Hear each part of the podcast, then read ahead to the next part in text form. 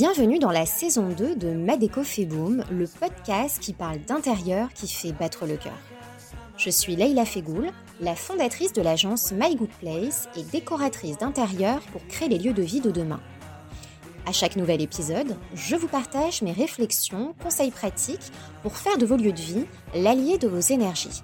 Ou bien, je pars à la rencontre de passionnés de déco, d'architecture et d'histoire des lieux et des objets pour nous aider à apprivoiser notre habitat.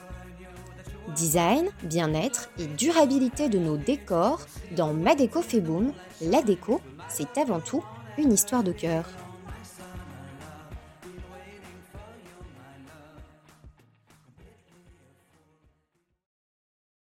Bonjour à tous et bienvenue dans ce nouvel épisode du podcast Ma fait boom. Aujourd'hui, je décide de vous parler d'une pièce euh, très particulière de la maison. Elle fait son apparition dans les maisons nobles et bourgeoises du XVIIIe siècle. Lieu de réception et de sociabilité, on y recevait notamment ses invités pour parler affaires et même parfois mariage. Alors c'était aussi une salle d'apparat où on exhibait ses objets de décoration en tout genre, affichait euh, ses lustres, sa vaisselle, son argenterie, euh, sa boiserie. Bref, euh, quand on en avait une, c'était un gage de réussite sociale. Alors vous l'avez peut-être deviné, mais je parle bien sûr de la salle à manger. Cette pièce historique a su traverser les époques, tout en se réinventant. Alors aujourd'hui, la salle à manger, elle est devenue progressivement une salle polyvalente euh, qui est présente euh, au sein de toutes les classes sociales.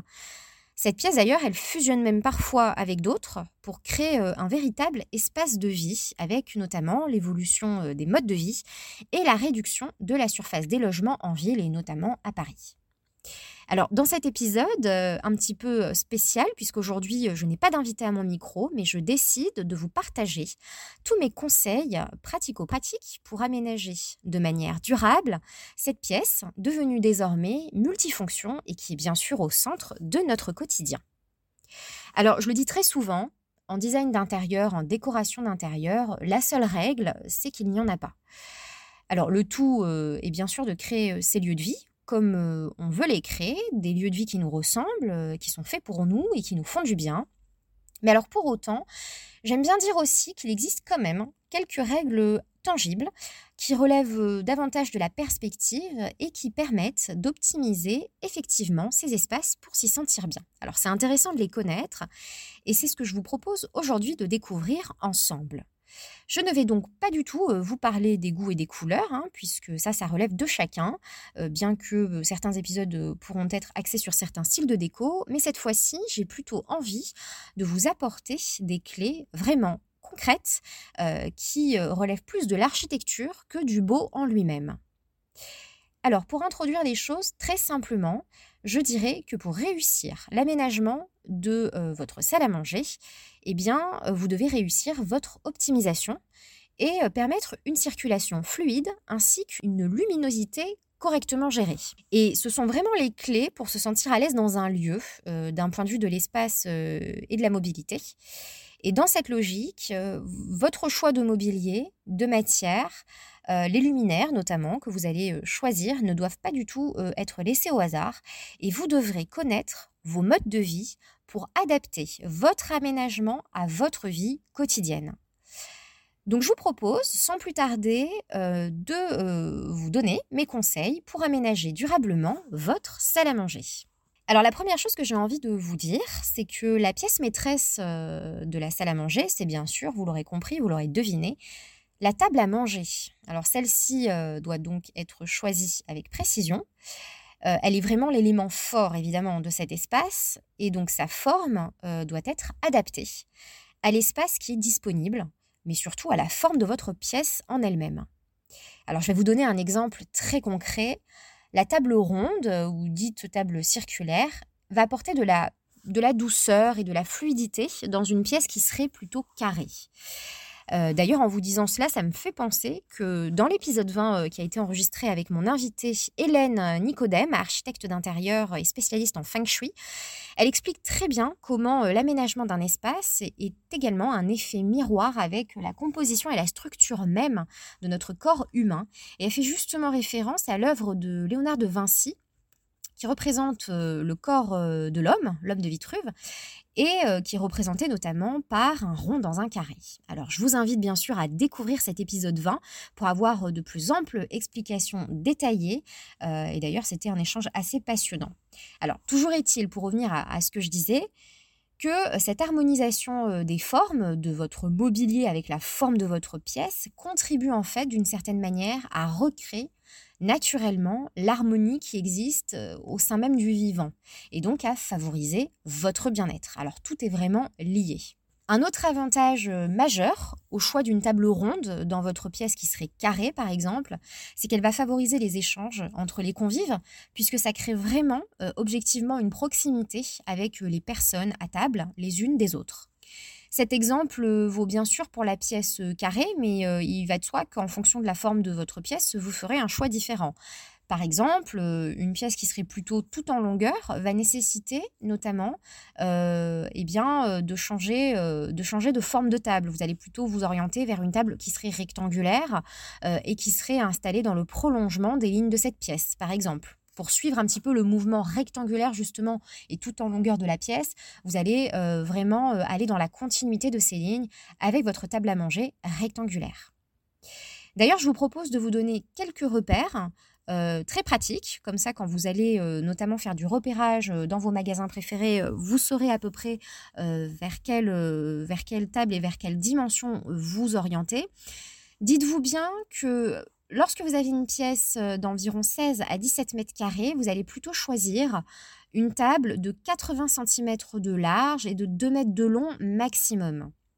Ensuite, pour une pièce qui serait plutôt de 21 à 22 mètres carrés, vous allez plutôt opter pour euh, une table qui ferait 90 cm de large et jusqu'à 2 mètres 20 de long maximum. Et enfin, pour une pièce qui serait supérieure à 25 mètres carrés, euh, vous avez euh, tous les choix possibles en fait, à partir d'un mètre de large pour la table à manger donc, et 2 mètres 50 de long. Alors, je vous précise également qu'une table à manger euh, carrée dans une pièce rectangulaire rétrécit l'espace visuellement, tandis que l'inverse, c'est-à-dire une table rectangulaire dans une pièce carrée, va, euh, ne va pas du tout optimiser les lieux en fait, et euh, ça va vraiment vous, vous grignoter l'espace et finalement, vous n'allez pas pouvoir utiliser le moindre mètre carré de cette pièce-là. Ce n'est donc pas adapté. L'autre conseil que je voulais vous donner euh, pour aménager durablement votre salle à manger, c'est de bien choisir la matière de votre table, notamment. Alors, c'est plutôt euh, très important parce que vous l'aurez compris, certains matériaux euh, sont plus résistants que d'autres, euh, tant d'un point de vue de la durabilité matérielle de l'objet que d'un point de vue esthétique. C'est-à-dire que selon les styles d'ambiance que vous voudrez adopter au fil du temps dans votre salle à manger, eh certaines matières vont matcher très souvent avec n'importe quel style, tandis que d'autres styles de mobilier et d'autres styles de matière ne matcheront pas avec euh, peut-être vos évolutions de goût et vos changements de personnalité dans votre décoration. Alors à titre d'exemple, euh, par exemple, les tables en verre sont extrêmement jolies, très design, très bien, mais c'est vraiment à éviter lorsqu'on a des enfants par exemple parce que ça se raye très facilement et en plus ça se voit. Si vous voulez vous tourner vers du mobilier, euh, une table à manger euh, avec du verre, vous allez plutôt vous tourner vers du verre euh, granité avec des allures vintage très sympas, qui est parfait pour durer esthétiquement, donc c'est-à-dire d'un point de vue du style de votre déco, ça pourra toujours se marier très facilement, mais matériellement parlant aussi, c'est beaucoup plus robuste et vous pourrez le garder plus longtemps. Ensuite, vous avez aussi euh, les tables en céramique ou en pierre de manière générale, donc type marbre, terrazzo ou autre, qui sont extrêmement résistantes, euh, qui résistent donc au choc et notamment à la chaleur. Donc c'est bon à savoir euh, parce qu'on parle quand même d'une table à manger, donc potentiellement vous allez peut-être poser des choses qui seront un petit peu chaudes, des plats, voilà, qui sortent, qui sortent du four. Donc c'est des, des, comment dire, des paramètres qu'il faut aussi prendre en considération lorsque vous faites votre choix. C'est plutôt important. Et si votre budget vous le permet, vous pouvez aussi opter pour une table en bois massif. Alors ce matériau est génial parce que ça s'associe à tous les styles de déco. Vous pourrez donc changer de style à votre guise sans jamais changer de table à manger. C'est donc un investissement pour l'avenir. Par ailleurs, le nombre de chaises de table doit être adapté à votre usage quotidien et à la taille de votre table, évidemment. Euh, ici aussi, je peux vous proposer de vous donner quelques données techniques concernant vos assises. Dites-vous bien que pour chaque personne, euh, vous devez compter au moins 60 cm de largeur minimum pour s'installer à table. Ensuite, vous avez autour de la table euh, environ 45 à 50 cm pour s'asseoir.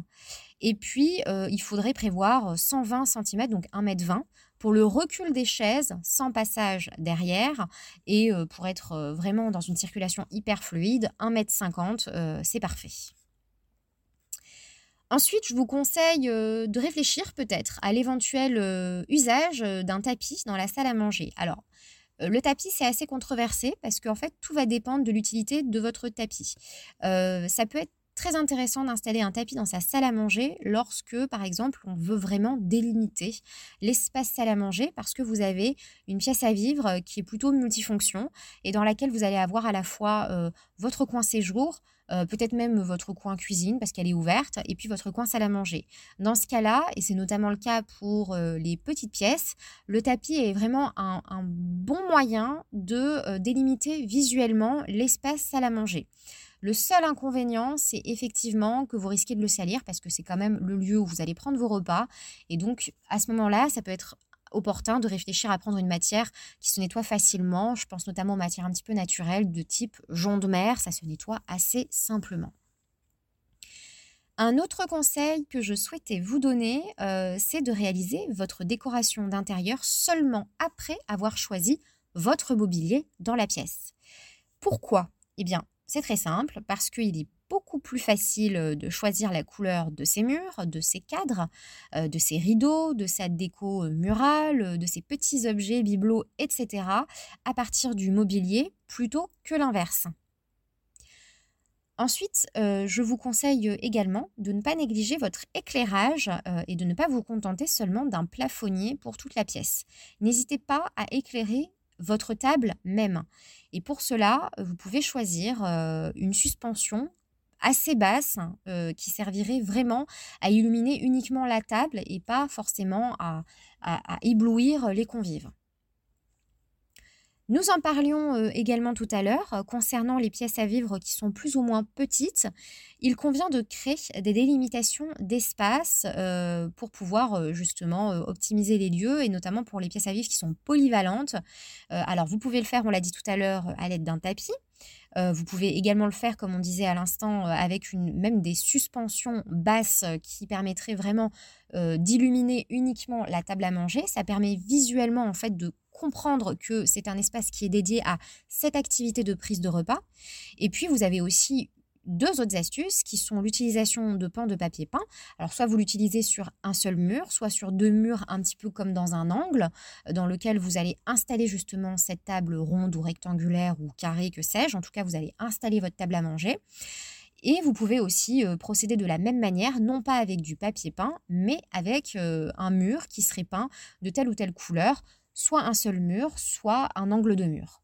Donc l'idée, c'est vraiment que visuellement, on comprenne par euh, une couleur qui a été choisie pour l'ambiance de la salle à manger que cet espace-là, il est dédié à la prise de repas, euh, tandis que tout le reste, puisqu'on parle vraiment là des pièces à vivre qui seraient complètement ouvertes et polyvalentes, et qu'on comprenne vraiment que tout le reste de la pièce est dédié à d'autres fonctions.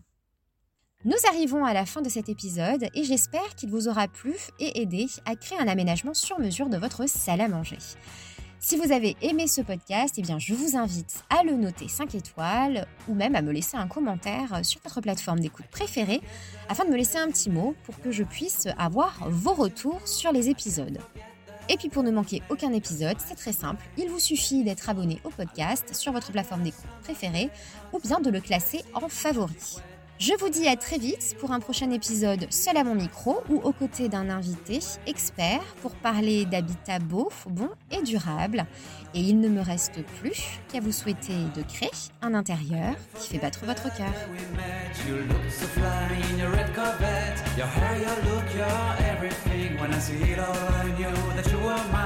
I'm in love with your hair, your lips, your silhouette in the moonlight shine. With my love, you won't ever be alone. My summer love, been waiting.